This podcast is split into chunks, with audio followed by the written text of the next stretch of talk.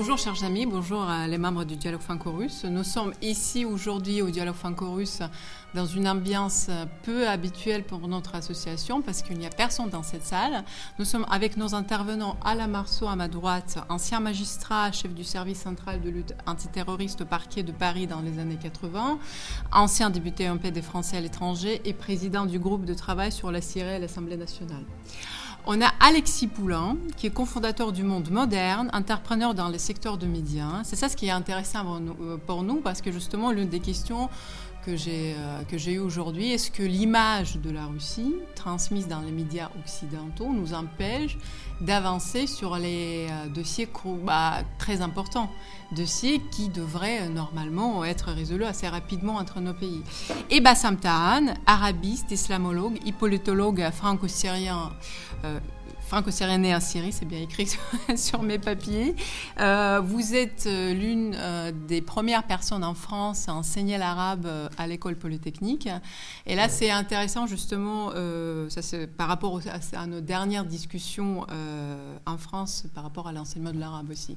Mais aujourd'hui, donc, on va parler des efforts conjoints euh, qui tarde d'être accompli entre la Russie et la France. Avant de préparer cette, euh, on peut dire, émission, cette euh, rencontre, j'ai regardé le discours du ministre des Affaires étrangères russe, Sergei Lavrov, et ces, différentes, ces différents discours différents, devant du publics variés, notamment, notamment en 2019 devant le Conseil de la sécurité de l'ONU et euh, à Sochi, par exemple, devant les chefs des services spéciaux. il y a deux remarques à faire, notamment elle parle souvent de la Libye. Il, dit que la, Libye risque de devenir la principale base du terrorisme en Afrique du Nord. Elle a dit plusieurs fois, indique dans ses différents discours. Et en ce qui concerne euh, l'idéologie extrémiste qui partout en ce moment sur Internet, euh, qu'on appelle la guerre d'information, informatique, euh, cyber, ce que vous voulez, tout ça c'est dedans. Et je cite, nos partenaires occidentaux préfèrent construire une coopération dans ce domaine dans leur cercle étroit sans avoir le désir de connecter des pays tels que la Russie ou la Chine. C'est donc un peu de, reproches de la part du ministre des Affaires étrangères russe. notamment, le président français Emmanuel Macron et le président russe ils se parlent en fait souvent euh, par téléphone. Euh, ils disent que récemment, justement, il faut renforcer euh, nos efforts dans tout ce qui est en matière de lutte contre le terrorisme. Et pour, avant de vous donner la parole, la question est est-ce qu'on, est-ce que est-ce que ça reste juste sur le papier? En fait, on se parle, les présidents se parlent, on dit que c'est important, effectivement, mais du coup, ça avance pas. Quelle est la vraie raison Quelle est la vraie raison en fait de cet empêchement d'avancer entre nos deux pays à la euh, monsieur, monsieur Poutine et Monsieur Macron doivent se téléphoner de temps en temps, ou ils se sont vus à deux reprises, euh, deux reprises en France. Mais je ne suis pas certain qu'à l'occasion de ces discussions, ils aient parlé de terrorisme ou de coopération. On découvre tout simplement récemment, à la suite de l'affaire de Nice, tout simplement parce que l'auteur est un, comment dirais-je, un ex-russe, si je puis dire, euh, on, voit qu'on se propose de mettre en place une éventuelle coopération qui porterait donc effectivement sur cet aspect très particulier. Mais je ne suis pas certain que jusqu'ici, soit passé grand-chose. Euh, Monsieur Narishkin, le patron des services de renseignement extérieur que j'ai rencontré à Moscou, certes, il n'était pas tout à fait dans cette fonction, et M. Aimier, euh, le patron de la Direction générale de la sécurité extérieure, que j'ai rencontré à Paris, auquel j'ai proposé de prendre langue avec M. Narishkin, euh, je ne suis pas certain qu'aujourd'hui, ils se parlent véritablement, tout simplement parce que la partie française n'a certainement pas donné le feu vert pour que l'on puisse aborder ces sujets. Alors bien sûr, avec les nouveaux événements, on peut toujours espérer que la lumière va va jaillir et que ce désir de coopération, plutôt cette nécessité de coopération viendra.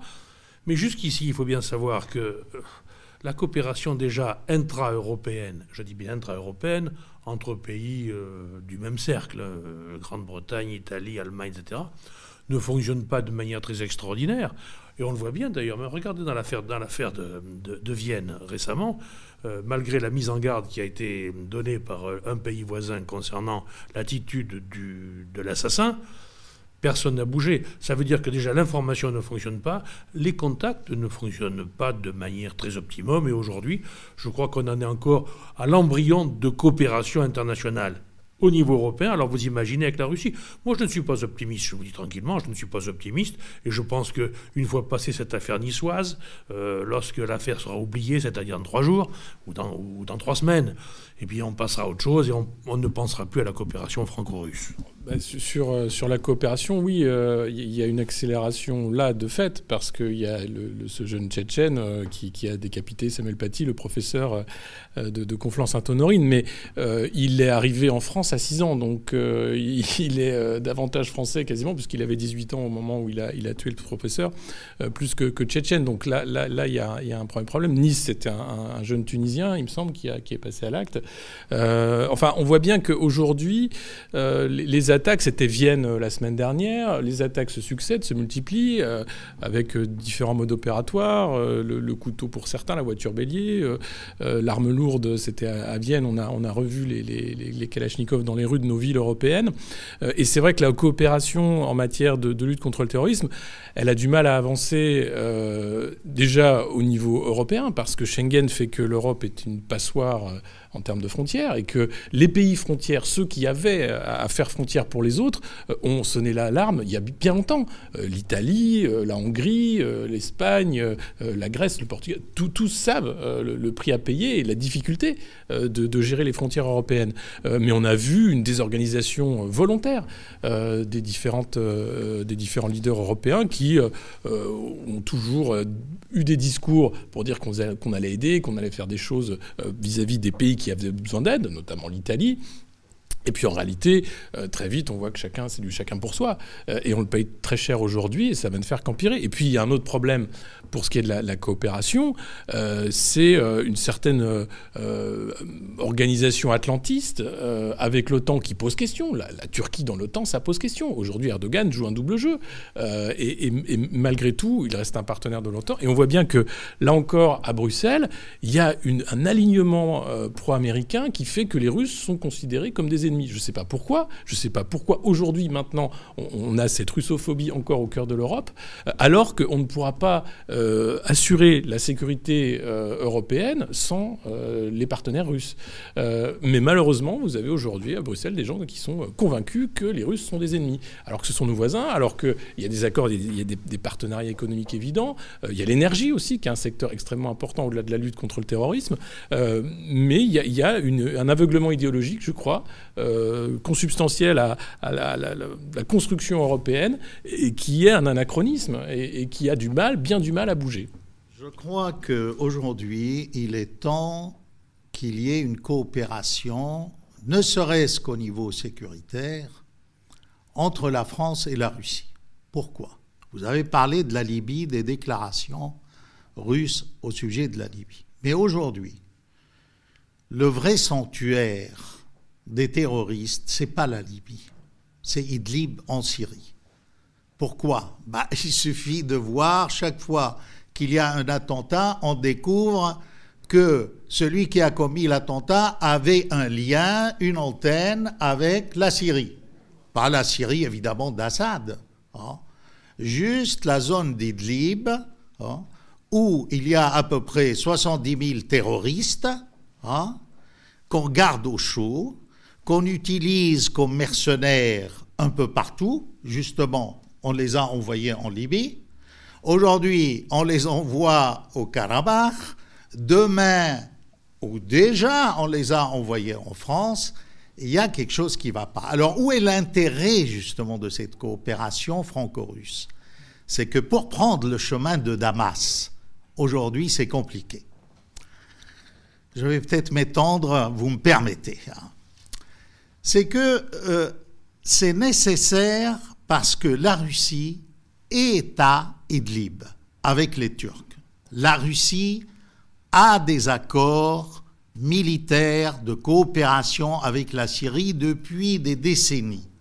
Donc, Si la France de Macron a des problèmes d'établir des ponts avec Damas, la Russie peut l'aider justement, parce qu'elle est sur place, parce qu'elle connaît les responsables. Et aujourd'hui, pour les Français, prendre le chemin de Damas, si c'est compliqué pour eux à cause d'un orgueil, hein, au moins en passant par la Russie, ça peut résoudre le problème. Alors, quel est le problème franco-syrien? C'est que le gouvernement de Hollande, avec Fabius de l'époque, a commis des erreurs énormes en Syrie. Le problème aujourd'hui, c'est que Macron, au départ, a dit qu'il était positif vis-à-vis d'Assad. Il a dit qu'on me trouve quelqu'un de plus légitime qu'Assad.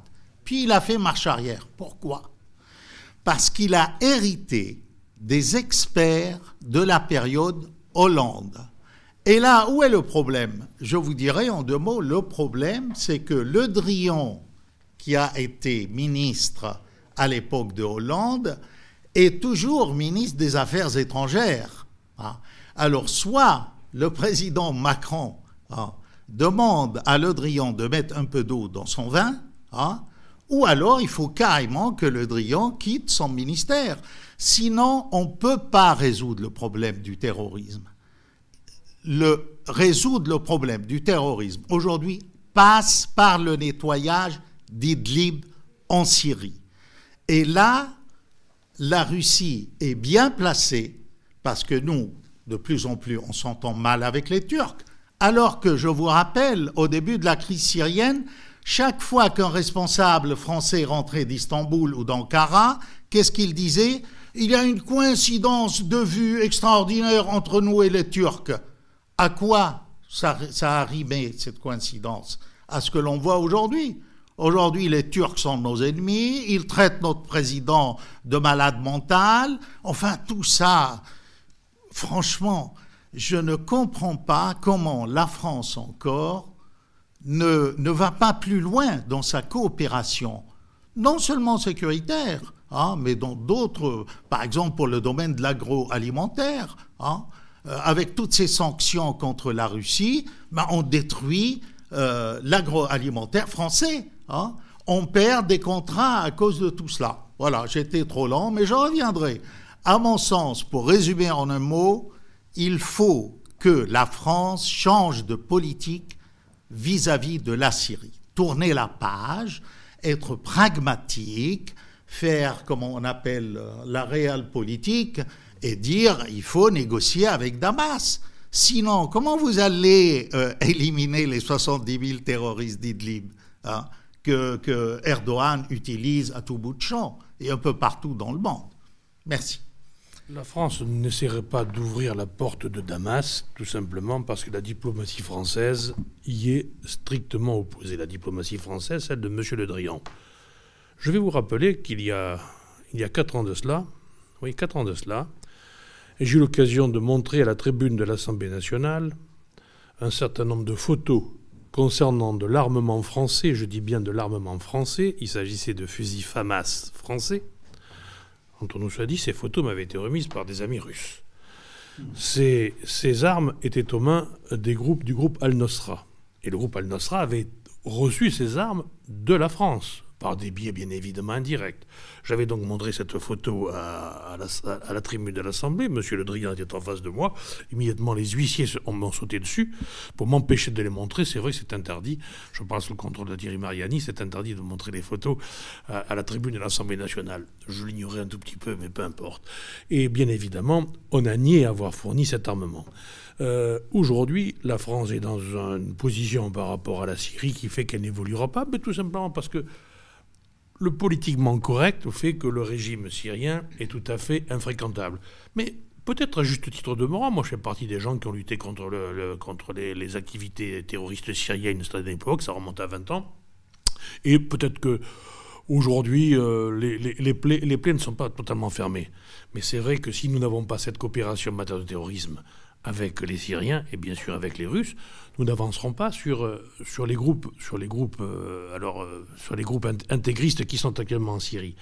Mais voyez-vous, moi je crois que aujourd'hui, on est un peu perdu. On est un peu perdu. L'opinion publique française est perdue. Avant d'engager une coopération avec la Russie, il faudrait déjà qu'on se mette au clair en Europe, mais surtout en France. Je vous rappelle qu'en 2017, au mois de février 2017, nous avons un M. Macron, qui n'était pas encore président de la République, mais qui allait devenir, qui a déclaré devant la télévision algérienne la France, dans le colonialisme, a commis ici, sur ces terres, un crime contre l'humanité. Un crime contre l'humanité, c'est-à-dire que ça voulait dire que les militaires qui, qui ont été engagés en Algérie étaient l'équivalent des nazis qui ont commis les exactions que l'on connaît. Premier point. Donc, je me mets à la place du jeune Algérien qui est en Algérie ou qui vit en France, immigrant en France, même de deuxième génération. Il doit au moins se poser la question du phénomène de la vengeance. Il a peut-être que la France doit rendre des comptes à ces gens-là, ce qu'ils ont fait d'ailleurs régulièrement. Ce n'est pas tout. Il y a trois jours de, ou cinq jours de cela, nous avons là, là l'ambassadeur de France en Suède, l'ambassadeur de France en Suède, Monsieur de Gonneville, je crois, qui déclare que la France est une terre musulmane. Alors là, là on ne comprend plus. Mais je me mets aussi à la place du même musulman, de ce, de ce musulman auquel on a dit que le pays avait commis des crimes contre l'humanité dans son pays, contre son pays, son ancien pays, son pays d'origine, et puis maintenant que la France est devenue une terre musulmane. Mais il y a de quoi être déboussolé. Et on s'étonne effectivement d'avoir sur notre territoire des individus isolés qui utilisent l'arme que l'on connaît, qui n'est pas forcément la Kalachnikov, arme russe, mais qui est tout simplement le couteau, qui commettent les actes qui ont été commis à Nice et, d'autres récemment. Mais ça va plus loin que ça. Ce matin, M. Le Drian, pour ne pas le nommer, qui était, qui était sur les ondes, a déclaré que l'immigration n'était certainement pas un problème en matière de terrorisme. J'avais cru comprendre qu'effectivement, nous avions vu l'autre jour le Tunisien débarquer, le Tunisien de Nice débarquer euh, à, Bari en Italie, arriver rapidement à Nice, aller devant la cathédrale et trucider quatre, quatre citoyens français. Il en était de même sur un certain nombre. Sur les, 50, sur les 50 attentats terroristes qui ont eu lieu depuis 2015, il y a une très bonne rubrique dans le Figaro d'aujourd'hui d'ailleurs, demain, 50% des gens qui ont commis ces actes de terrorisme graves, qui vont à l'assassinat ou les blessures graves, sont des gens qui sont issus de l'immigration, soit directement, soit indirectement, en situation irrégulière, réfugiés, etc. Donc je veux dire qu'aujourd'hui en France, on raconte un peu n'importe quoi lorsqu'on est au pouvoir. Alors c'est sûr qu'on est très très fort pour mettre en place des mesures coercitives en matière de Covid. Ça, on va effectivement vouloir museler tous les concitoyens de manière extrêmement coercitive. Par contre, sur le terrorisme, eh bien, la France est un pays de terre ouverte. C'est l'Europe qui est en réalité ouverte. Vous avez fait référence tout à à Schengen. Schengen aujourd'hui, c'est la passoire, c'est l'Europe ouverte à tous les vents, je dis bien à tous les vents. Je vous rappelle d'ailleurs que parmi les terroristes qui sont venus frapper en France, mais aussi en Europe, il y a des Pakistanais, il y a des Indiens euh, islamistes, il y a des, Malaisiens. On a absolument toutes les catégories de personnes islamisées euh, dangereusement qui peuvent débarquer sur n'importe quel coin du territoire français et du territoire européen il faut bien savoir la réalité, il faut quand même l'expliquer quand même à nos compatriotes, c'est qu'aujourd'hui, lorsqu'un étranger a mis le pied sur le territoire national français, il ne repartira que s'il le veut. Et qu'on ne nous raconte pas qu'on va expulser 250, 250 euh, djihadistes, euh, fichés etc., étrangers, parce qu'on ne le peut pas. Parce que tout simplement, lorsqu'on s'adresse, par exemple, au régime algérien, Monsieur le président de la République algérienne, je voudrais vous renvoyer un terroriste algérien qui a commis des faits. Ah non, non, non je ne prends pas, c'est le vôtre. L'autre jour, nous avons été amenés à, raccompagner un, individu, un Algérien condamné à 7 ans de réclusion criminelle pour viol sur mineur. Il sortait de la cour, euh, il avait purgé sa peine, les 7 ans, et exceptionnellement, les Algériens accordent un sauve-conduit. On met donc le type dans l'avion avec des policiers, mais là on arrive à Alger et là, les Algériens disent non, excusez-nous, c'est une erreur administrative. Jamais on aurait dû accorder le, sauf-conduit. Vous le ramenez chez vous, d'ailleurs, et maintenant il est de culture, française. C'est ainsi que nous voulons gérer les choses. Alors moi, je veux bien que l'on mette en place une coopération. Ah, mais avec qui? Avec les pays européens. Ça peut toujours euh, permettre de bricoler sur un coin de table. Mais effectivement, peut-être qu'il faudrait en arriver maintenant à la question la plus importante, ce qu'on a pu appeler à une autre période le renversement d'alliance. Et le renversement d'alias, ça consiste à aller chercher véritablement des alliés dont nous avons besoin, qui peuvent effectivement nous aider dans le domaine du terrorisme. On pense effectivement à la Russie. Et plus à la Russie, je veux dire qu'à l'Allemagne. Parce que je vous rappelle quand même qu'après l'affaire de Nice, puisqu'il s'agissait de, euh, d'islamistes, M. Erdogan a pris la position qu'il a prise, accusant la France dans des conditions extrêmement, euh, extrêmement sévères, et insultant d'ailleurs le président de la République française. Qu'est-ce qui s'est passé? Madame Merkel a été absente. Madame Merkel, je n'y parlerai pas qu'elle a pris le parti de M. Erdogan, mais tout juste, il n'était plus question d'envisager de la coopération en matière de terrorisme. Et je comprends, parce que la pauvre Madame Merkel, qu'est-ce que vous voulez, elle accueilli tellement de Turcs sur son territoire qu'aujourd'hui, elle a pieds et moins liés en face de M. Erdogan. M. Erdogan, aujourd'hui, il pourrait presque être le vice-chancelier de, l'Allemagne fédérale. Alors c'est vrai qu'il nous faut, nous, chercher d'autres alliés. Et moi, ça fait longtemps, avec beaucoup d'autres amis, et Dieu sait que Thierry Mariani m'a amené souvent en, Russie pour rencontrer les responsables dans tous ces domaines, dans le domaine de la sécurité eh bien, il serait temps peut-être qu'on discute sérieusement avec, la Russie. Mais qui est-ce qui le veut en France? Je veux dire, peut-être en dehors de nous, qui est-ce qui le veut véritablement en France? Je suis inquiet. C'est vraiment un problème de fond idéologique parce qu'on parle souvent du moteur franco-allemand, mais c'est quelque chose qui de fait n'existe pas.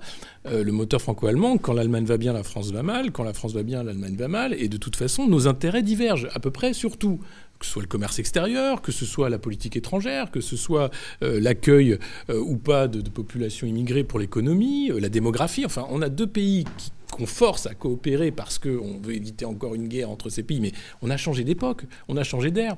Euh, aujourd'hui, la construction européenne euh, souffre de cette idéologie atlantiste euh, où l'Allemagne est pieds et poings liés avec les intérêts américains. Enfin, il faut rappeler quand même la pression que fait les États-Unis pour que l'Allemagne accepte le gaz de schiste et fasse tout pour faire échouer Nord Stream et, que surtout l'Allemagne ne se mette pas à acheter du gaz russe, malgré le, le, rapport logique en fait, qui serait d'acheter euh, au plus proche. Euh, ne serait-ce que pour euh, le climat, puisqu'on se vante de vouloir en Europe avoir les meilleurs objectifs climatiques. donc tout ça fait que la, coopération, elle est sur le papier et elle n'avance pas. Et, et, sur ce qui est de la politique moyenne-orientale de la France, ben, c'est un fiasco depuis des dizaines d'années. Euh, là où la France avait une voix particulière, et ça avait été encore un peu euh, sauvé par Chirac euh, dans le monde arabo-musulman, parce qu'on avait une, vue particulière sur le problème palestinien, parce qu'on n'avait aussi pas forcément un alignement atlantiste comme ça a été le cas, tout ça a été laminé par Nicolas Sarkozy lorsqu'il a décidé d'intervenir en Libye. Libye, fiasco total, changement de régime. Les changements de régime, ça ne marche pas. Et aujourd'hui, on a quoi? On a encore des gens qui sont dans cette logique qui refuse de, travailler avec Bachar el-Assad. Alors Bachar el-Assad a beaucoup de défauts, ça, il n'y a aucun problème. Mais on ne peut pas écourir un changement de régime et lutter contre le terrorisme en même temps. Aujourd'hui, il faut trouver des alliés. Et je suis désolé, à l'époque, les alliés, eh bien, c'était Kadhafi en Libye, un ennemi farouche des terroristes. C'était Bachar en Syrie aussi, ça l'est toujours. Et regardez, ça, ne gêne pas Macron de parler au Hezbollah quand il va euh, euh, au Liban. Euh, pour la reconstruction. Donc pourquoi ça gênerait aujourd'hui de, faire euh, les premiers pas et de travailler euh, en intelligence avec les alliés objectifs contre les terroristes islamistes, qui savent où ils sont, qui savent comment euh, travailler sur le terrain, qui savent comment les, débusquer. Euh, le problème, c'est que vous avez des gens euh, planqués à Bruxelles qui vont vous dire non mais Idlib, c'est des civils, mon Dieu, vous allez les bombarder, quelle honte. Vous vous rendez compte de ce que vous faites? Vous allez tuer des civils. Exactement comme quand la France a soutenu des rebelles modérés, Al-Nosra, au tout début de la Syrie, qui étaient de dangereux islamistes. on les a armés, ces gens-là. La France, hein, la France de Manuel Valls, de, de François Hollande, a armé des islamistes mais quand vous dites ça, oh mon Dieu, c'est à l'Assemblée ou dans n'importe quel cénacle, faut surtout pas en parler. Euh, ce fiasco total, il est, il est de notre fait, de notre responsabilité. Et aujourd'hui, personne euh, ne veut mettre les moyens pour euh, réparer les dégâts et surtout se rendre compte qu'on ne gérera pas ce problème du terrorisme sur le territoire européen sans régler le problème sur l'autre rive de la Méditerranée. Alors il y a beaucoup de choses intéressantes sur lesquelles il faudrait revenir. D'abord, est-ce que la Syrie euh, est, fréquentable ou pas? Moi, je vous dirais, si les Russes la fréquentent, c'est qu'elle est fréquentable. je ne vois pas pourquoi nous, on ne ferait pas comme les Russes. Alors, vous me dites, oui, mais vous voyez, il y a eu un demi-million de morts à cause du boucher de Damas. Je crois qu'il y a des bouchers ailleurs qu'à Damas. Hein. Et là, on le découvre. Comme moi, je disais que les bouchers se trouvaient ailleurs, à Ankara, ou à Paris, oui, j'ai pas honte de le dire. Hein. il y a bien des gens qui ont soutenu, des responsables français, qui ont dit que faisait du bon boulot. J'étais le premier à le signaler après l'avoir entendu sur BFM. Puis maintenant, on ne voit plus cette vidéo. Euh, c'est normal dans les médias français. Quand une vidéo gêne, on la supprime ou euh, parfois on exclut, n'est-ce pas, les vrais experts. C'est euh, à mourir de rire. Donc, pour, sur ce point, je crois que euh, ça, c'est se cacher, euh, se voiler la face, dire que c'est pas fréquentable. Je vois pas. Vous fréquentez bien Erdogan, hein vous l'avez fréquenté pendant des années, vous lui avez donné des armes. Alain Marceau a parlé de, de fusils d'assaut, mais oui, le FAMAS, mais il y avait des, missiles qu'on a retrouvés. Hein, une fois qu'Alep a été libéré, D'ailleurs, à l'époque, les médias français disaient Mais comment on peut parler de la libération d'Alep? Mais bien sûr qu'Alep a été libéré. Il y avait des islamistes euh, qui tenaient les Alepins en otage, et heureusement hein, que la Russie est intervenue. D'ailleurs, là, on peut s'interroger. Euh, en 2013, la coalition internationale était intervenue pour liquider Daesh et les islamistes. Mais elle n'a rien fait. Hein il a fallu attendre 2015 que Poutine intervienne. D'ailleurs, en Syrie, on aime beaucoup Poutine. On l'appelle l'oncle Poutine. Voilà. Alors, l'oncle Poutine, heureusement qu'il était là, hein, et euh, qu'il a envoyé des missiles, qu'il a euh, empêché les islamistes. Alors, vous voyez, aujourd'hui, on pleure sur le Liban. Mais si l'armée syrienne et le peuple syrien et le Hezbollah et la Russie ne s'étaient pas opposés à ces islamistes, hein, que serait devenu le Liban aujourd'hui? Rien. Hein. Rien. Ils étaient sur l'anti-Liban, euh, ils occupaient toute la montagne. Euh, heureusement qu'il y a eu cela. Et nous, on continue à dire nous sommes les amis des Libanais. Hein. Euh, François Ier, François Ier, les capitulations. Bah, Qu'est-ce qu'on attend maintenant pour obtenir de la Turquie quelque chose qui ressemble aux capitulations? Vous avez parlé d'arabe. Il y a 30 ans, vous pouvez voir dans le monde, j'avais tiré la sonnette d'alarme, je leur ai dit, ou vous enseignez l'arabe dans nos institutions laïques, ou les, les associations vont vous former des poseurs de bombes. Ah. Moi, j'étais sur le terrain. À l'époque, j'étais ni à Henri IV, ni à Louis-le-Grand, ni à l'école polytechnique. J'étais à Aulnay-sous-Bois, à Chelles-les-Coudreaux, dans les banlieues, et j'ai vu monter, n'est-ce pas, la propagande islamiste. Et comment on nous travaillait de l'intérieur. Comment les langues et cultures d'origine, on nous envoyait des imams hein, qui enseignaient le Coran. Hein. C'était des cours de catéchisme au moment où ni un rabbin ni un curé n'avaient le droit d'aller dans le primaire. Hein. Et c'est tout à fait normal, on est dans une république laïque. Il a fallu un article dans Le Monde avec euh, une photocopie des accords bilatéraux avec ces pays, où il y avait quatre heures d'enseignement catéchisme euh, musulman. On ne l'a pas mis dans le monde. Hein. Mais on s'en est rendu compte. Qu'est-ce qu'on a fait depuis 30 ans? Pas grand-chose. Chaque fois qu'on allait au ministère, on nous disait Nous, on saura juguler, vous, vous exagérez, vous autres, les profs d'arabe, vous voyez du mal partout. Ah. Mais les profs d'arabe sont les premiers à avoir défendu un islam de lumière. Ah. C'est pas. Et vous avez laissé les associations sur lesquelles vous n'avez aucun droit de, aucun droit de regard. Hein. Ils font ce qu'ils veulent. Non, il est temps. Maintenant, en parlant de Suède, cher ami, vous savez très bien que dans l'idéologie des frères musulmans de Hassan el-Banna, il est dit clairement qu'il faut islamiser le monde. Et plus vous écoutez les médias arabes, qu'est-ce qu'on entend dans ces médias arabes? La France sera musulmane.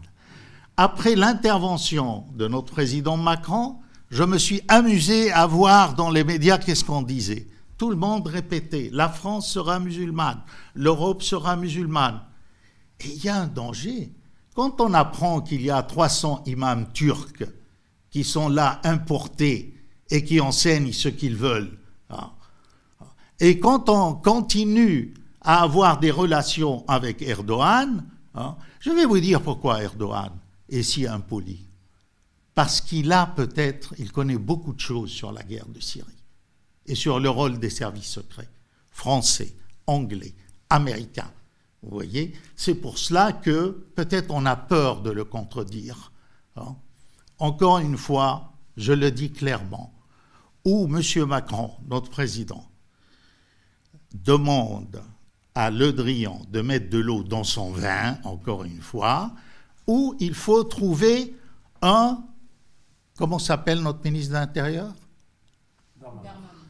Darmanin, il faut trouver un Darmanin pour les affaires étrangères.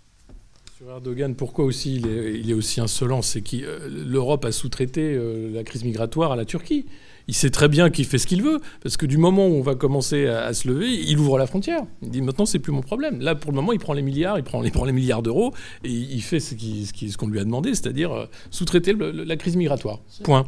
Mais euh, et, les Européens le savent très bien. Euh, donc il est en position de force à peu près sur tous les tableaux.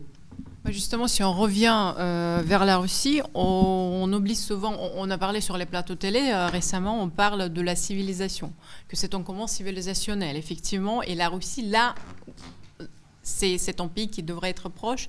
Il ne faut pas oublier la, chose assez importante, euh, à mon avis, c'est que la Russie, en Russie, la religion musulmane, c'est la deuxième religion il y a beaucoup de musulmans en Russie. Effectivement, euh, quand Jean-Pierre Chevènement s'est rendu en Russie à Kazan, à la, donc à la capitale du, Tatarstan, c'est là où apparemment il était étonné par comment, euh, comment les Russes d'une origine, euh, pas d'une origine, d'une religion chrétienne et les Russes tatars, ce que vous voulez, d'une origine musulmane, vivent pas vivre ensemble. Ça, c'est justement ce qu'on appelle vivre ensemble et pas euh, en face, comme disait euh, ancien ministre euh, de l'Intérieur.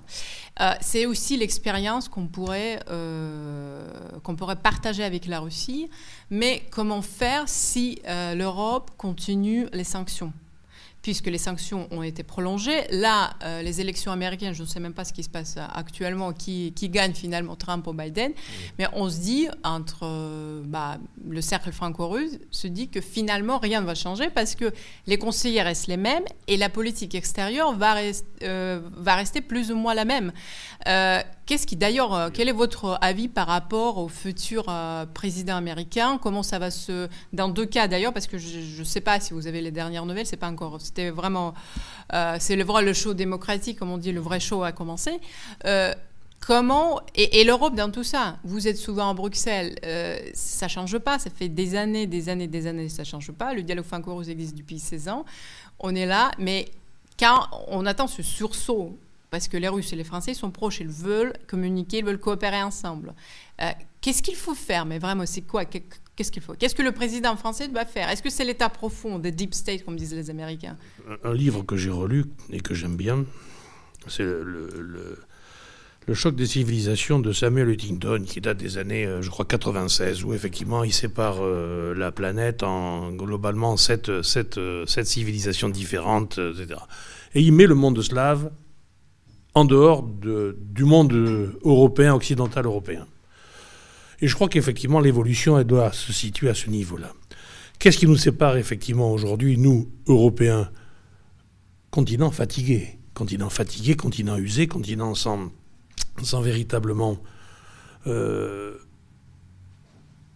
capable d'utiliser des ressorts pour subsister. Bon, la crise actuelle euh, montre comment, tout cela est fragile. Mais il est peut-être temps, effectivement, de se tourner vers ce que j'appelle le monde slave. Alors, le monde slave, chez, euh, cet auteur, c'est la Russie, mais c'est aussi euh, la Pologne, la Tchécoslovaquie.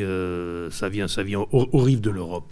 Il est temps, effectivement, peut-être d'envisager, alors, mais c'est un, un, rêve, et peut-être que des députés européens ne seraient pas d'accord avec ce que j'ai dit, d'élargir très largement l'Europe.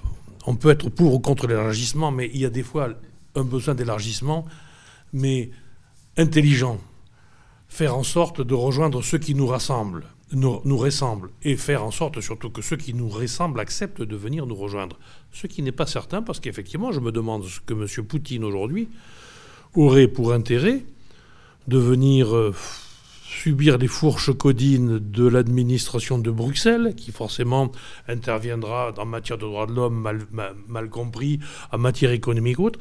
Alors vous dites que les, sanctions persistent. Les sanctions persistent et plus personne ne sait exactement pourquoi les sanctions, les sanctions persistent aujourd'hui. Bon, on est sur l'affaire ukrainienne, on pensait qu'on avait tiré un trait là-dessus, il y a un gouvernement, un nouveau, un nouveau gouvernement ukrainien mais les sanctions persistent. Et je ne sais plus à l'initiative de qui. Et je ne sais plus qui doit prendre l'initiative pour les lever ou proposer qu'elles soient levées.